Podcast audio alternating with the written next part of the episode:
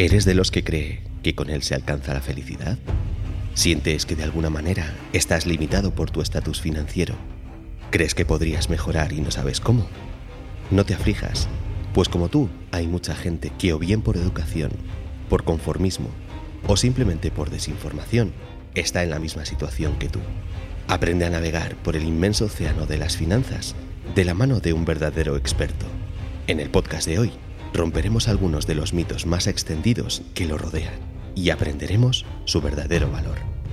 Porque hoy hablamos del dinero. ¿Me acompañas a saber algo más?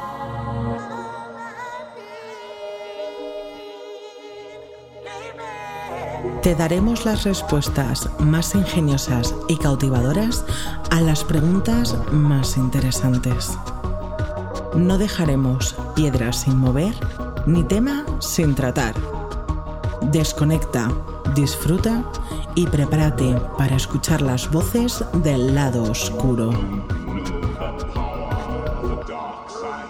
Con Raúl Sotodosos. Saludos y bienvenidos un día más. Gracias por estar al otro lado escuchando lo que os queremos contar. A lo largo de mi vida he pasado por muchas fases distintas en lo relativo al dinero.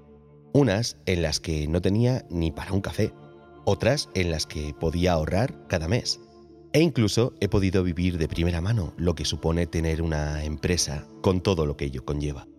Pero debo decir que después de charlar un rato con Daniel Bermejo, me di cuenta de que no solo había cometido una considerable cantidad de errores a lo largo de mi vida, en lo que se refiere al dinero, sino que además descubrí que muchas de las cosas que hoy va a compartir con nosotros las desconocía por completo.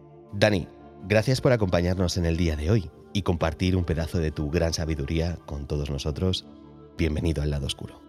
Encantado de estar aquí con vosotros y, poder compartir ciertas creencias que a mí me han ayudado muchísimo en estos 10 últimos años, que desde cuando llevo yo trabajando y formándome un poquito en el tema del dinero. Pues era un verdadero placer poder disfrutar de esos conocimientos y aprender de ellos.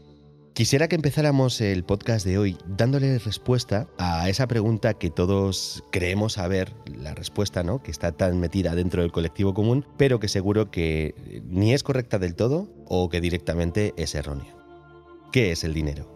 Antes de nada, he de decir que todo lo que voy a contar es mi forma de ver el dinero, ¿vale? Ni buena, ni mala, es la que he adquirido leyendo sobre ello, experimentándolo en mis carnes. Sé que muchas cosas os van a chocar, pero os animo a que las cuestionéis, tanto lo que estoy diciendo yo como lo que vosotros penséis sobre el dinero. Y que después de probar, que toméis vuestras propias decisiones y vuestras conclusiones. Y dicho esto, bueno, pues ¿qué es para mí el dinero? Simplemente es el medio que se ha elegido socialmente para intercambiar servicios o cosas.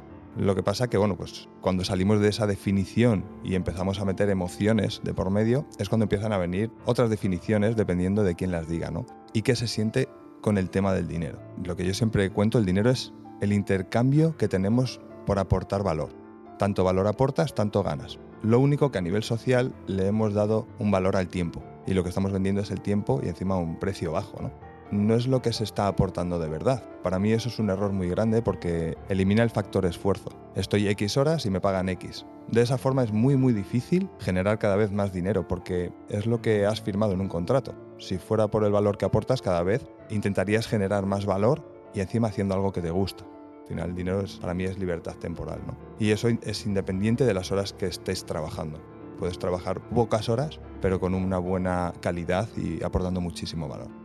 Es una cuestión muy interesante porque, como decía en, el enunciado de esta pregunta, claro, todos tenemos en mente que el concepto ¿no? del dinero, el concepto virtual del dinero, todos nos hacemos planes en función de lo que vamos a ganar, pero creo que has dado con un punto clave que me gustaría que tratáramos un poco más adelante en el podcast, que es precisamente el poco valor que le damos al dinero, ¿no? y con ello responder así la pregunta que le da título al, podcast de hoy, que es cuánto verdaderamente vale el dinero. Escuchando además tu discurso, no he podido evitar percatarme de nuevo de cuán equivocados estamos en la sociedad esta en la que vivimos. De la misma manera, no puedo ni quiero dejar escapar la oportunidad de pedirte, Dani, que les cuentes a nuestros oyentes y ya de paso a mí, cuáles son los principales, o al menos los más extendidos, mitos sobre el dinero que hay dentro del colectivo común. Es una pregunta que me encanta porque al final esas son las creencias que tenemos y están tan arraigadas internamente que es muy muy difícil cambiarlas, ¿no? Las que veo más así arraigadas en la sociedad, una es si tengo dinero es porque alguien no lo tiene. ¿Sí? Realmente el dinero actualmente es ilimitado en el mundo. Creemos que no, creemos que si yo tengo más es porque otro no tiene, si hay más riqueza es porque hay más pobreza. Esa forma de pensar, que está muy muy arraigada a nivel social, hace mucho daño, ¿no? Os animo a que echéis un ojo a cómo funcionan los bancos y cómo están creando dinero continuamente, con cada préstamo, con cada hipoteca, con todo. Y lo crean desde la nada. Es un número que aparece en el móvil y ya está. De hecho, hay mucha gente que todavía sigue pensando que el dinero está basado en el oro. Y hace muchísimos años que dejó de ser así. El dinero ahora es fiduciario, es decir, que está basado únicamente en la confianza. Me gusta decir que el dinero es como el amor, ¿no? Si tú amas a tu pareja muchísimo, ¿qué pasa? Que el vecino no puede amar a la suya. Tú puedes tener mucho dinero y otra persona puede tener mucho dinero. Y sobre todo ahora, que lo vuelvo a decir, son números. Tú generas números en una cuenta. No tienes lingotes de oro ni. Ahora con todo el tema cripto, por eso también ha cambiado. Sí que es limitado en muchas criptomonedas y por eso también empieza a cambiar todo, ¿no? Que le va a dar más valor porque más gente lo quiere. Eso es lo que le daba el valor al dinero antes. Ahora no, ahora los estados lo controlan, los bancos lo controlan y ya está. Y pues ahora imprimimos y ahora no imprimimos, que ya no hace falta ni imprimir y ya está. O sea, le permito al banco dar más préstamos o menos. Ya está. Otro mito que también me gusta mucho es que el dinero corrompe y nada más lejos de la realidad, ¿sí? El dinero potencia lo que somos. Para mí, si tú eres una mala persona o eres una buena persona, con mucho dinero vas a ser una buenísima persona. ¿A cuánta gente vas a poder ayudar, no? Sin embargo, si eres mala persona, vas a ser un gran hijo de puta con muchísimo dinero. ¿Qué es lo que pasa? Que encima eso es lo que nos muestran a nivel social. Entonces creemos que el que tiene mucho dinero son todos esos que vemos en televisión, en, cosas así, que es lo que crean nuestras creencias sobre el dinero. Lo que hace es potenciar. Y ahí me gusta entrar, ¿no? Tenemos que mirar un poquito cómo somos, nuestros valores, a nuestro nivel. Si tú vas al banco y te dan para firmar un boli y tú coges el boli sin querer te lo guardas y antes de salir te das cuenta y dices, ah, bueno, pues no pasa nada. Pues esos son valores. Eso cuando tengas mucho dinero también lo vas a hacer. Luego nos quejamos de los que tienen mucho dinero y lo hacen, pero nosotros a nuestro nivel también lo estamos haciendo. Por eso tenemos que echarle un ojo a nuestros valores para poder cambiar eso. El tercer mito que a mí me gusta es que los ricos son malas personas o que han conseguido el dinero de formas poco éticas. Tenemos esto tan instaurado en nuestro interior que no nos damos cuenta. Por ejemplo, Estás en un semáforo, está en rojo, paras y llega alguien con un Ferrari al lado. ¿Qué es lo primero que se te pasa por la cabeza? ¿Cómo lo habrá conseguido? ¿De la droga o cosas así? No se nos ocurre el decir, hostia, se lo habrá currado de puta madre para tener este pedazo coche, ¿no? Y eso es algo que está tan instaurado que sale solo, está en nuestro inconsciente, ¿no? Y esto es un arma de doble filo, porque si tú preguntas a alguien que si quiere más dinero, te va a decir que sí, pero a su vez no quiere ser mala persona. Entonces, ¿qué hace tu subconsciente? Te sabotea y no te deja ir por el camino hacia, hacia donde puedas tener más dinero y más libertad. Porque claro, es que si tienes mucho dinero vas a ser mala persona. Tenemos que tener mucho cuidado porque juega mucho en nuestra contra. Hay otro punto que me gusta, ¿no? Que para ser rico hay que trabajar mucho. Y yo siempre digo lo mismo. Si fuera así, el mundo estaría lleno de ricos. ¿Cuánta gente está trabajando, ¿no? Trabajando muy duro día a día, muchas horas. O sea, realmente no es el trabajo, sino el cómo trabajo, el trabajar de forma inteligente. Saber cómo funciona el dinero va a hacer que puedas jugar al juego del dinero con las reglas correctas. No podemos jugar al Monopoly con las reglas de parchís. mí el Monopoly no me gusta porque sí que va con unos valores de creencias malas. Si ganas es porque estás quitándole el dinero a otros, es porque otros están perdiendo todo su dinero, cuando realmente no, no tiene por qué ser así. Otro punto que a mí me gusta, ¿no? Es el dinero no es importante. Nos solemos decir que no es importante y al final es una justificación de no tenerlo. Para mí es importante para muchas cosas e inútil para otras. Yo siempre me gusta comentar con esto a nivel ya un poquito más inconsciente, ¿no? Dile a tu novia a un amigo que no es importante para ti. ¿Qué va a hacer? Efectivamente, se va a marchar. No quiere estar contigo. Pues con el dinero es algo parecido. Si tú le dices al dinero que no es importante, ¿qué va a hacer? ¿Cuánto tiempo va a estar en tu bolsillo? Esto no es que sea mágico, ¿no? Y que no, que si tú el dinero le dices, no. No, simplemente que si tú no le das importancia al dinero, no pones foco en saber cómo generarlo, ni cómo mantenerlo, ni nada. Con lo cual se te va a escapar entre los dedos. Otro punto que me gusta mucho es que el trabajo genera seguridad financiera. Y aquí estamos muy equivocados, porque el trabajo es una fuente de ingresos de alquiler. No es segura. Tú estás teniendo un trabajo, aunque sea indefinido. Da igual, por muchas horas que le eches o muy bien que trabajes, en cualquier momento el dueño te echa y todo lo que has generado y ayudado a crecer en la empresa, que eso sí se queda en la empresa, no es tuyo, porque tú has firmado un contrato de trabajar horas. no has firmado un contrato de decirle, oye, yo voy a ayudarte a crecer y quiero un porcentaje de ese crecimiento y quiero tal, y me voy a comprometer contigo porque me apasiona mi trabajo y quiero hacerlo. No, no funciona así. Ojo, podría. Y de hecho hay empresas que funcionan así. Conozco empresarios que si tú trabajas muy bien, te hacen parte de la empresa. Y eso es brutal. Pero ahí te tienes primero que valorar tú y segundo que la empresa tenga esos valores. Busquémoslas. De hecho, por eso yo siempre animo a la gente a que tenga mentalidad emprendedora. Luego hablaré un poquito de esto. Porque mentalidad emprendedora no significa tener que emprender. No todo el mundo tiene que emprender. No hace falta. Otro mito es que estudiar una carrera proporciona seguridad financiera también, ¿no? Bueno, pues el sistema educativo actual no enseña nada sobre el funcionamiento del dinero. Nada. De hecho, hasta las carreras, puede ser a lo mejor empresariales o administración y gestión de empresas, que dices tú, bueno, es para tener mi propia empresa, etcétera, te educan para trabajar para otras empresas. O sea, tú te vas a formar, vas a estar trabajando, estudiando muchas horas, un máster que te va a costar mucho dinero, para regalarle ese trabajo a una empresa. No le regalas, porque lo cobras mensualmente. Pero como hemos dicho antes, si en dos meses te echan, ese trabajo se lo queda la empresa. Y es tu estudio y es tu trabajo. Nos educan a trabajar en empresas, no a crear. ¿Cuánto porcentaje de gente que estudia esas carreras crea empresas? Incluso los proyectos que hacen de fin de carrera, que hay proyectos brutales, no los sacan a la luz. ¿Por qué? Porque no les enseñan a sacarlos a la luz, les enseñan a ofrecérselo a otras empresas. Y eso para mí es muy malo. Uno de los últimos mitos que también me gusta mucho es, para ganar dinero hay que tener mucho dinero no es real. Cuando sabes gestionar, cuando sabes generar dinero, te das cuenta que tener mucho dinero te hace más fácil generar más dinero. Eso sí que es verdad. Pero no es la única forma. No es indispensable tener mucho dinero. Y lo más potente es tener una formación correcta en este tema para que puedas generar tu dinero desde cero.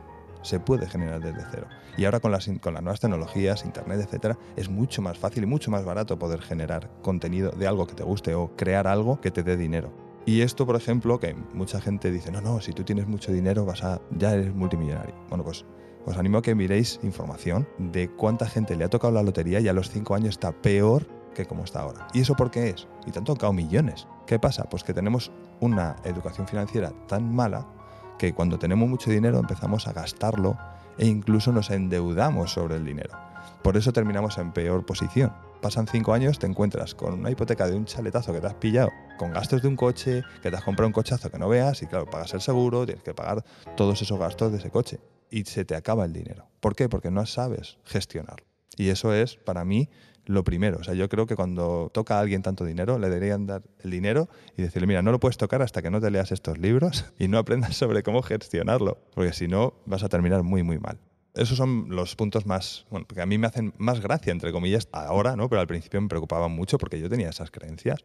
Pues si, si te ayudan a, cuestionártelos, por lo menos, seguro que vas a, crecer en ese tema y vas a, a, trabajarlo mucho mejor. A mí me llama mucho la atención, Dani, lo que estabas diciendo del tema de la lotería. Creo que lo podríamos llamar también mito, que es lo típico de, no, si me toca la lotería, monto una empresa. Ese es un gran mito. Yo, por ejemplo, cuando hablo con mi pareja o cuando hablo con mi familia o lo que sea, siempre surge esa, esa frase, ¿no? Y muchas veces, como tú estás diciendo, no nos damos cuenta de que en realidad, antes de hacer nada, tenemos que saber qué hacer precisamente con este dinero que los dioses han tenido a bien proporcionarnos. Al igual te digo que no puedo evitar sorprenderme viendo cómo la mayoría de nosotros vivimos nuestras vidas ignorando por completo esta valiosísima información que hoy estás compartiendo con, con todos nosotros. Dani, ¿crees que existe desinformación sobre el dinero en nuestra sociedad? Y de ser así, ¿cuán perjudicial crees que es? Sí creo que hay desinformación. No quiero entrar si es aposta o no de los que están al poder, pero sí que la hay interesa que el pueblo sea inculto en este tema porque así se controla mucho mejor a la gente. Pero bueno, lo que sí que tengo claro es que los que nos enseñan no pueden enseñarnos sobre ello, porque ellos mismos no lo saben. La gente que suele enseñar son funcionarios, es decir, lo que buscan es un trabajo seguro y no la libertad que te puede dar el dinero.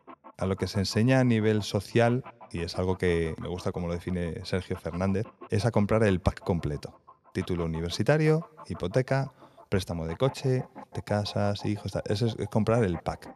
Yo caí en ello. Me compré mi coche pidiendo un préstamo, me compré mi casa con una hipoteca y entonces vas entrando en gastos que vas a tener que pagar. ¿Y cómo los pagas? De la manera más sencilla, entre comillas, la única que sabemos, que es trabajando, echando horas en un empleo. Da igual si me gusta o no, simplemente echo las horas me dan dinero y pago mis gastos de lo que me han dicho que es bueno tener, ¿no? Mi coche y mi casa. Yo caí en ello y bueno, pues ahora estoy revertiéndolo a mi favor. Pero estar ahí dentro y muy metido hace que salir sea mucho más complicado. Por eso sí, desde el colegio, desde la universidad, antes de tener toda esa cantidad de gastos, ya enseñamos a los, a los alumnos, enseñamos a la gente, a la sociedad, un poco cómo funciona el dinero. ¿no? Es un tema que no se habla nada a nivel educativo y es sobre el que gira un poco todo, entre comillas. ¿no? Siempre digo ¿no? que a la gente no le interesa el tema del dinero, pero le dedicas más de ocho horas al día para generarlo. O sea, no te interesa, pero le estás tirando más de un tercio de tu vida en generar dinero. ¿Y cuánto? Realmente la gente no sabe lo que su puesto de trabajo le está dando a una empresa de más. Eso hay dos, dos vertientes. Uno, puedes trabajar muy, muy bien, muy bien, muy bien y la empresa está ganando mucho dinero contigo, pero a ti has firmado mil euros, te va a pagar mil euros. O que como tú vas a estar tus ocho horas, pues yo aquí estoy sentado ocho horitas, no hago nada, a la empresa no le produzco, le supongo un gasto y también eso influye en que la economía vaya mejor o peor. Y claro, si le echas, si llevas muchos años en esa empresa, la empresa si te echa, tienes que pagar mucho dinero, etcétera, etcétera. Entonces, mantenemos a mucha gente que sin aportar nada de valor, como decía antes, está, bueno, trabajando, entre comillas. ¿no? Me preguntas si cuánto de perjudicial creo que es. Yo creo que todo. Empezando desde abajo, del trabajador de a pie, que podría no malvivir e ir suplicando horas para poder cubrir sus gastos, ¿no? esos gastos en los que nos hemos metido, hasta los políticos. Si supieran sobre ello a nivel social y tuvieran ética en cuanto al dinero, otro gallo cantaría. Para que luego digan que no es importante. Realmente es un poco la cuestión que, que nos atañe, ¿no? Y realmente nos damos cuenta de que efectivamente existe esta desinformación, existe esta falta de, de, conocimientos que, como nos dice nuestro querido Dani, sería muy importante tener desde bien temprano, porque de esta forma mejoraríamos nuestra, nuestra sociedad, que queridos míos, no es que sea una gran sociedad. Os cuento, mis queridísimos oyentes, que esta información que hoy está compartiendo nuestro querido Daniel Bermejo la tenéis también de forma más desarrollada aún si cabe a través de sus vídeos en su Instagram arroba davergo donde también podréis acceder a sus eventos y contactar con él para resolver las dudas que tengáis sobre este interesantísimo tema. Precisamente Dani, en uno de tus vídeos hablaste de un término que me llamó bastante bastante la atención y creo que además va muy relacionado con esto que estamos hablando en el día de hoy. Y es, ¿qué son los ingresos pasivos? ¿Nos lo cuentas? Los ingresos pasivos son ingresos los cuales se generan sin la necesidad de usar tu tiempo. Hay que tener cuidado, ¿no? Porque mucha gente dice, sin hacer nada, no. Ojo, para que estos se den hay que dedicar un tiempo o un dinero antes, ¿sí? No se crean por arte de magia. Dependiendo de las diferentes fuentes de ingreso, necesitarás más tiempo de creación y o dinero para crearlo. Por ejemplo, escribes un libro, le dedicas tiempo. Sí, escribes un libro, uno o dos años, escribiendo, informándote y luego lo pones a la venta. Eso sí, una vez que lo pones a la venta, si el libro es bueno y has hecho un buen marketing, lo escribes una vez y por cada venta cobras. Eso es un ingreso pasivo. No estás escribiendo el libro cada vez que se vende. O compro un piso y lo pongo en alquiler. En uno necesito tiempo y en otro necesito dinero. Yo siempre digo, no tengo que estar cuando alquilas el piso, que es un ingreso pasivo. Tú no tienes que estar ocho horas al día en la puerta de tu piso llamándole, ¿tienes todo bien, inquilino? ¿Todo va bien? Es ingreso pasivo, pero lo has tenido que generar antes. Hay gente, a mí me gusta un autor que se llama Raymond Sansó también, que él se propone cada año tener una fuente de ingresos pasivos nueva. ¿Te imaginas dentro de 10 años? con 10 fuentes de ingresos pasivas, para mí eso es lo que hace que puedas jubilarte. No que cumplas 67 años, como aquí, 67 ahora mismo, ya veremos. Personalmente creo que no nos va a quedar nada para ello. A la gente de nuestra edad no va a haber jubilación. Según va la economía del país y cómo está creado el, sistema de pensiones. Porque mucha gente se cree que la, jubilación, que hay mucha gente que, que, se piensa que lo que está pagando mensualmente ¿no? de su sueldo impuestos va a una cajita ¿no? en la seguridad social y que luego al final de tu jubilación te lo van a ir dando de ahí. No, no, eso no funciona así. Lo que tú pones mensualmente se está gastando. Y si luego no hay para cuando tú te jubiles, si en esa cajita no hay, porque mensualmente no se está llenando o ya no nos están dando más préstamos de otros sitios, pues no vamos a tener jubilación. Por mucho que queramos y por mucho que digamos, no es que me he tirado toda la vida trabajando para esto. El tema es el problema, que trabajamos toda la vida para eso. Yo conozco gente con 30 años que está trabajando pensando en, Buah, cuando me jubile. ¿En serio? desde los 30 años, 37 años, vas a estar pensando en la jubilación. En que llegue la jubilación, es una locura. Para mí es una locura. Entonces, yo propongo eso, estudiar sobre el tema, leer qué son los ingresos pasivos y crearte tu propia jubilación. Y seguro que llega muchísimo antes que los 67 y la vas a poder disfrutar.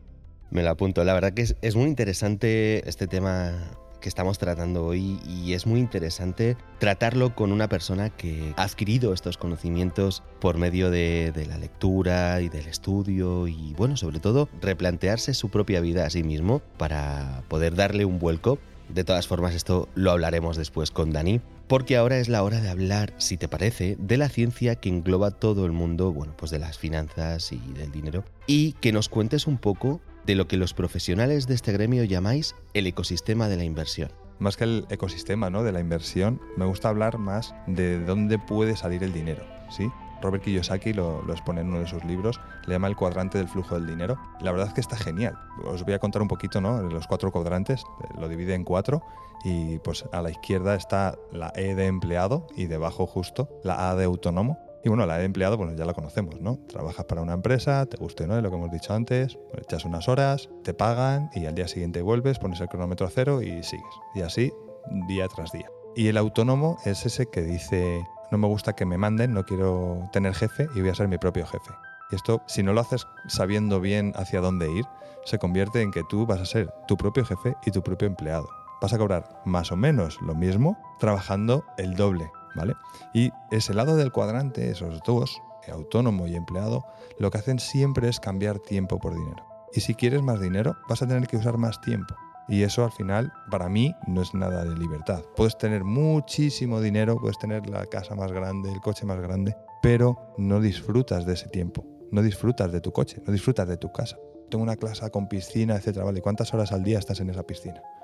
No, no, no que estoy trabajando para poder pagarla. Ah, entonces es muy muy importante saber eso. Y eso es en lo que más se enfoca esta sociedad, en esos dos lados del cuadrante.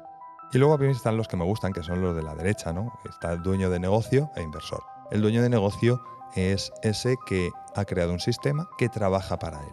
Por ejemplo, siempre digo que tienes tres formas ¿no? de estar aquí como dueño de negocio. Uno es crear un sistema desde cero, ¿vale? Pasas por autónomo, pero con ideas claras de lo que quieres y desde cero pues creas algo, una empresa que empieza a funcionar, la haces funcionar tú, empieza a funcionar bien, contratas a alguien, sigues trabajando, contratas a otra persona, sigues trabajando, te está generando más ingresos, puedes poner un encargado, ya te vas más horas, puedes poner un gerente, te vas más horas, hasta que la empresa trabaja sola sin ti. Ojo, siempre va a haber una supervisión, lógicamente. Si tú tienes una empresa, la vas a supervisar, aunque no estés dedicándole 8 o 10 horas al día, pero te pasas una vez al día, ves, todo funciona bien, si pones a la gente adecuada y contratas a los mejores especialistas, chapo. Eso es lo que hizo Henry Ford. Henry Ford tú le hablabas y él no sabía de motores, pero tenía los mejores. La gente que triunfa no es la que tiene más estudios, triunfa en cuanto a dinero, tiempo, etcétera, es la que sepa gestionar mejor un equipo de los mejores profesionales. Otra de las formas de ser dueño de negocio es comprando un sistema. ¿Esto qué es? Pues imagínate una franquicia. Compras una franquicia de McDonald's, el sistema ya está creado, probado, etcétera, y genera ingresos pasivos. La gente contratada, etc. Y la última que a mí me gusta, que es una de las que yo uso, es usar un sistema. Hay empresas, empresas de network marketing, que lo que hacen es tienen un sistema y permiten a la gente usarlo. O sea que con poco eh, dinero y poco tiempo tú puedas usar ese sistema para generar un negocio que funcione, eso sí, al principio contigo y luego sin ti. Y la última es la parte de inversión.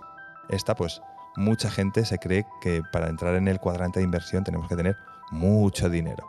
Pero se puede aprender a invertir desde poco. Antiguamente sí que es verdad que si tú querías, por ejemplo, acciones de una compañía, tenías que comprar una acción completa y a lo mejor es mucho dinero y no lo podíamos permitir todos. Pero a día de hoy es muy, muy fácil. ¿sí? Con el móvil, aplicaciones, etcétera, es muy, muy fácil entrar en, la inversión incluso de, de 10 euros y poquito a poco ir aprendiendo.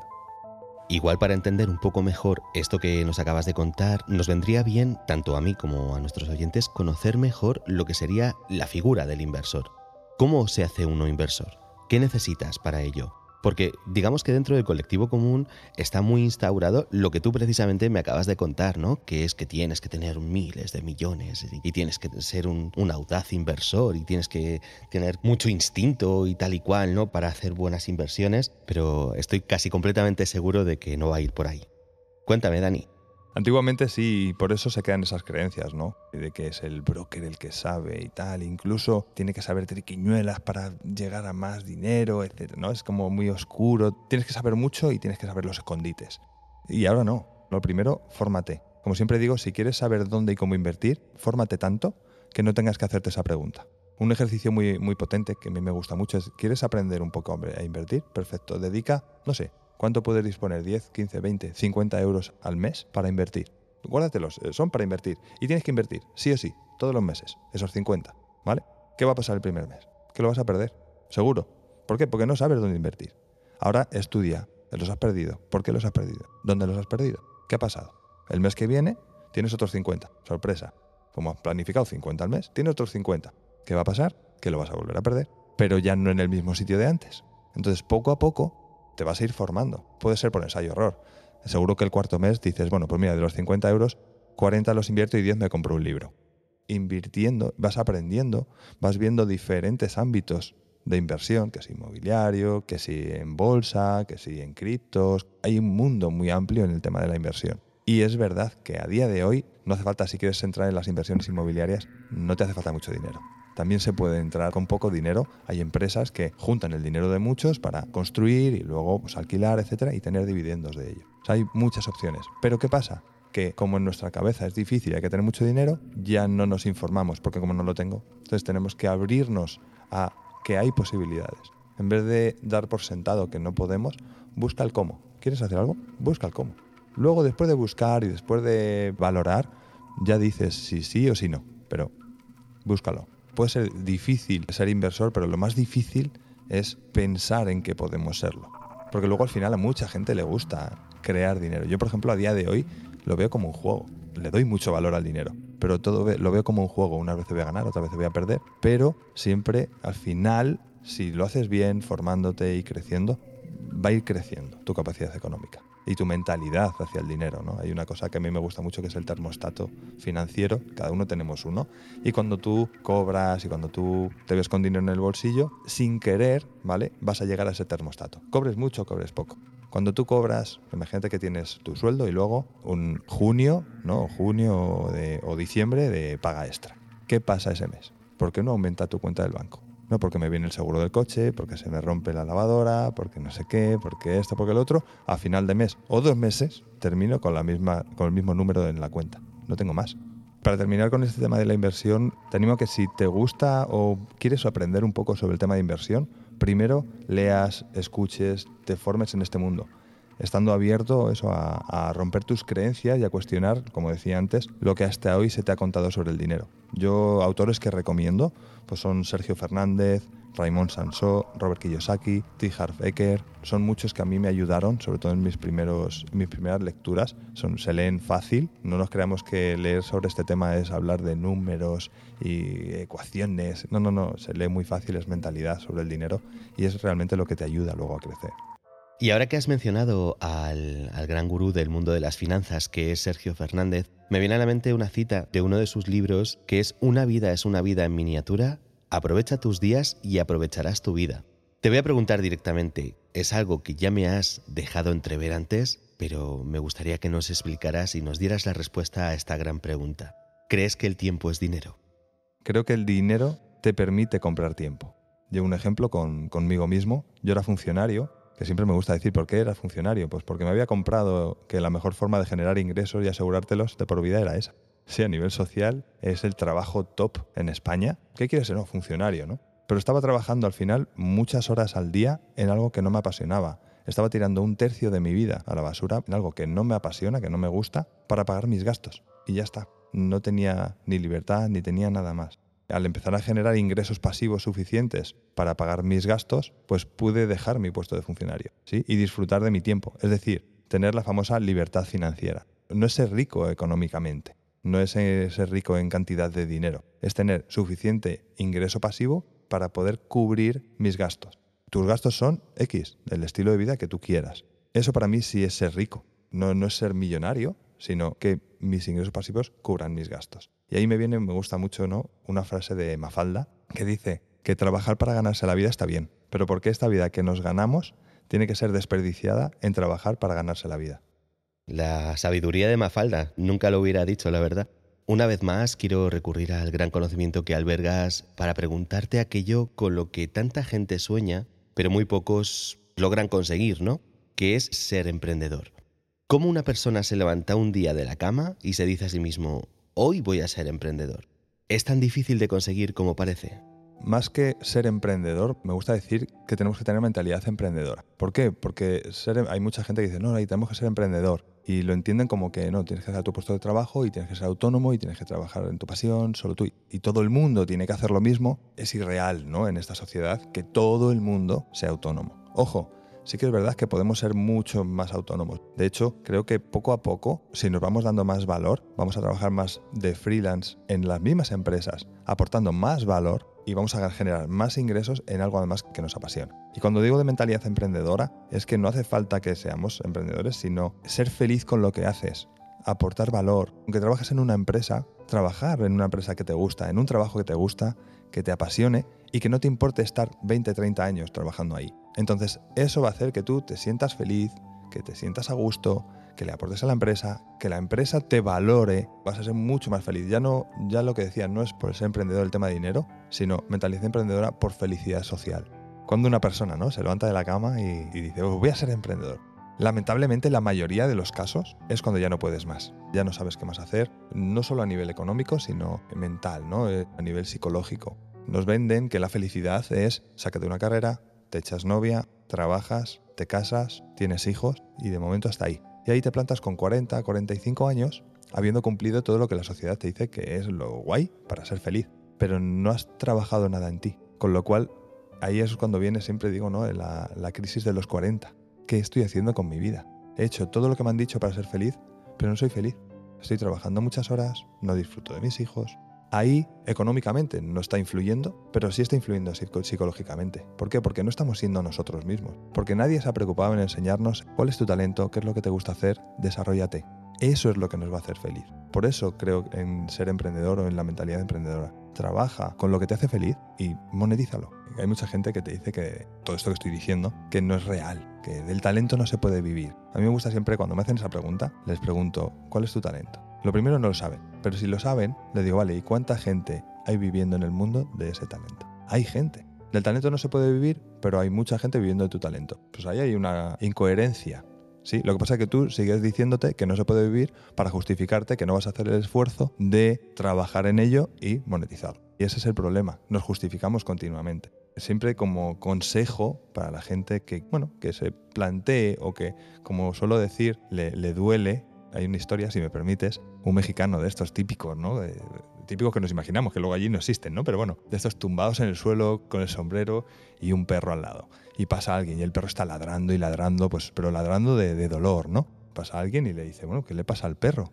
Dice que es que está sentado en un clavo. Dice, bueno, pues si está sentado en un clavo, ¿por qué no se levanta? Y le dice, porque todavía no le duele demasiado. Y eso es lo que nos pasa a nosotros. Estamos tan acostumbrados a ese dolor, a desperdiciar tiempo, a desperdiciar vida, y estamos acostumbrados a porque es lo que socialmente, bueno, pues no se establece, sino bueno, todo el mundo le pasa, siempre digo mal de muchos, pues ya sabemos. Entonces, estamos tan acostumbrados a eso que no nos duele lo suficiente y no actuamos. Pero cuando nos duele lo suficiente es cuando empezamos a ser emprendedor. Y para eso yo siempre digo tres pasos fáciles. Primero, encuentra tu pasión. ¿Qué es lo que te gusta? ¿Qué es lo que te acostaría súper tarde haciéndolo sin pensar en el tiempo y a las 3, 4 horas te despiertas con los ojos como platos queriendo seguir haciéndolo, ¿no? Esa es tu pasión. Algo que la gente te dice, tío, qué pesa eres con esto.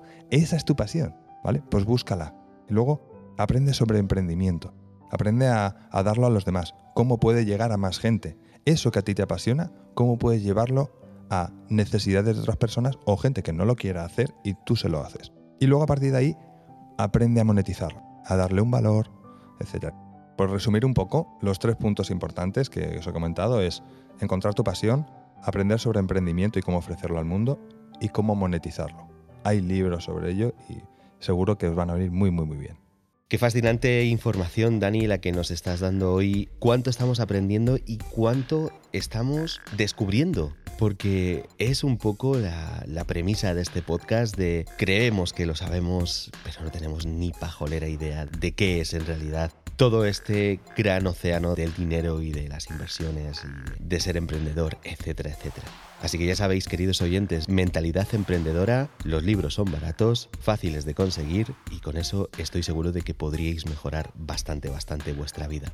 Lamentablemente, Dani, bueno, pues tenemos que ponerle punto y final al podcast de hoy. Por mi parte te diré que caerá algún libro de Sergio Fernández más para aprender un poquito más y comprender un poquito mejor, bueno, pues eh, este mundo de las finanzas. Pero como ya es costumbre en los podcasts que semanalmente publicamos para vosotros, y antes de ponerle un punto y final a esta interesantísima charla que hoy nos está regalando Dani, me gustaría que nos cuentes un poco más de ti. Me gustaría que les cuentes a nuestros oyentes parte de tu historia. Bueno, pues yo al, principio era un trabajador normal, es lo que decía, ¿no? Me había comprado el pack completo coche, casa y trabajo. De hecho, cobraba unos mil euros al mes, más o menos, donde trabajaba, reparaba telefonía móvil. Y bueno, pues empecé a tener mentalidad emprendedora, que no ser emprendedor, sino de mejorar, ¿no? De buscar la mejora. Y fue cuando empecé a opositar, y al final, bueno, pues terminé en un puesto de trabajo que era funcionario, quería opositar a bombero, pero bueno, pues por ciertas cosas terminé de agente de movilidad en Madrid y bueno, pues algo que no me, no me apasionaba y descubrí un sistema de negocio, como hemos hablado antes, de dueño de negocio, ¿no? la parte de usar, de usar un sistema que es el network marketing. Lo conocí y me abrió un mundo, porque ahí, a partir de ahí fue cuando empecé a tener más mentalidad emprendedora, empecé a formarme más en todos los temas, ¿no? gracias a, a entrar en esta industria. Que os aconsejo, aunque tenga mala fama, que le echéis un ojo, porque es la mejor forma para empezar a emprender sin mucho tiempo, sin mucho dinero y sin tener unos conocimientos grandes. Entonces, bueno, os recomiendo que, probéis, que veáis, que busquéis. De hecho, hay muchos tipos de empresa, muchos productos y servicios diferentes que, os puede gustar. Yo actualmente, de hecho, sigo creando una fuente de ingresos pasivo con, con ello. Y bueno, pues eh, a raíz de eso, de seguir trabajando, etcétera, de seguir formándome, pude crear también mi empresa. Tengo una, una, escuela de baile en Alcalá de Henares. Orgulloso de lo que estamos creando, la estoy creando con mi mujer. La verdad es que nos estamos currando. Ella se ha encargado todo de la gestión y está siendo una de las escuelas más, más importantes de, de la zona del corredor de Henares, con bastante nombre, ¿no? Pero al final eso se crea por, por lo que decíamos, ¿no? Por, por conocimientos, ¿no? No puedes montar una empresa, no puedes, me toca la lotería, me monto una empresa, pero ¿qué conocimientos tienes sobre esa empresa, sobre cómo montarla, sobre qué hacer? Y bueno, pues al final, a día de hoy, después de 10 años de seguir formándome, creando fuentes de ingreso, bueno, ya tengo varias fuentes de ingresos, tengo un piso alquilado, tengo mi escuela de baile, tengo la empresa de network marketing, tengo ya suficientes ingresos pasivos como para tener una vida feliz yo ahora trabajo de trabajo obligado dos horas al día, que doy mis clases, encima doy clases de baile que me encanta. Qué mejor que eso, ¿no? Aparte, ojo, no me descuido y me gustaría seguir creciendo y seguir teniendo más ingresos pasivos para tener más libertad para poder decidir. Actualmente me gusta decir que he pasado de que me apasione el baile a vivir del baile. Eso ya es bonito, pero en mi mente todavía está el vivir bailando. Sí, es como un paso más y eso es lo que, lo que busco actualmente.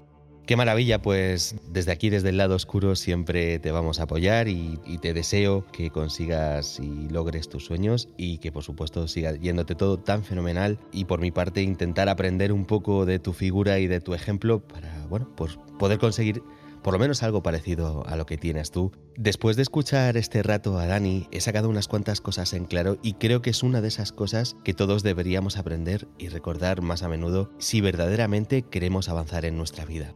El tiempo es lo más valioso. Aprovechadlo en condiciones y que no os paguen menos de lo que vale. También que solo nosotros mismos somos los que más nos lastramos y quienes más obstáculos nos ponemos para poder crecer profesional y financieramente. Y que definitivamente siempre debemos dejarnos aconsejar por expertos del calibre del gran Daniel Bermejo. Nuevamente quiero agradecerte profundamente que hayas tenido a bien dedicarnos esta porción de tu tiempo y nos hayas ayudado a romper tantos mitos sobre este poderoso caballero que es Don Dinero. Así que gracias Dani y hasta siempre un placer haber podido compartir con vosotros parte de mi, de mi experiencia.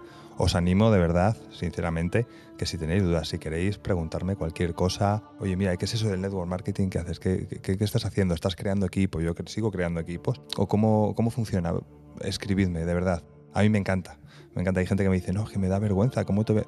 No, de verdad. Escribidme, habladme, preguntadme. Yo estaré encantado de todo lo posible echaros un cable en lo que pueda. Así que de nuevo permitidme la licencia de insistiros en lo que os comenté anteriormente. Cada minuto de contenido subido en las redes sociales de Dani vale en oro. Si queréis aprender más, si queréis sacar mayor rendimiento o rentabilidad a vuestras finanzas, no dudéis en poneros en contacto con él a través de su Instagram arroba davergo. Estoy seguro de que estará encantado de echaros una mano en cualquier cosa que necesitéis.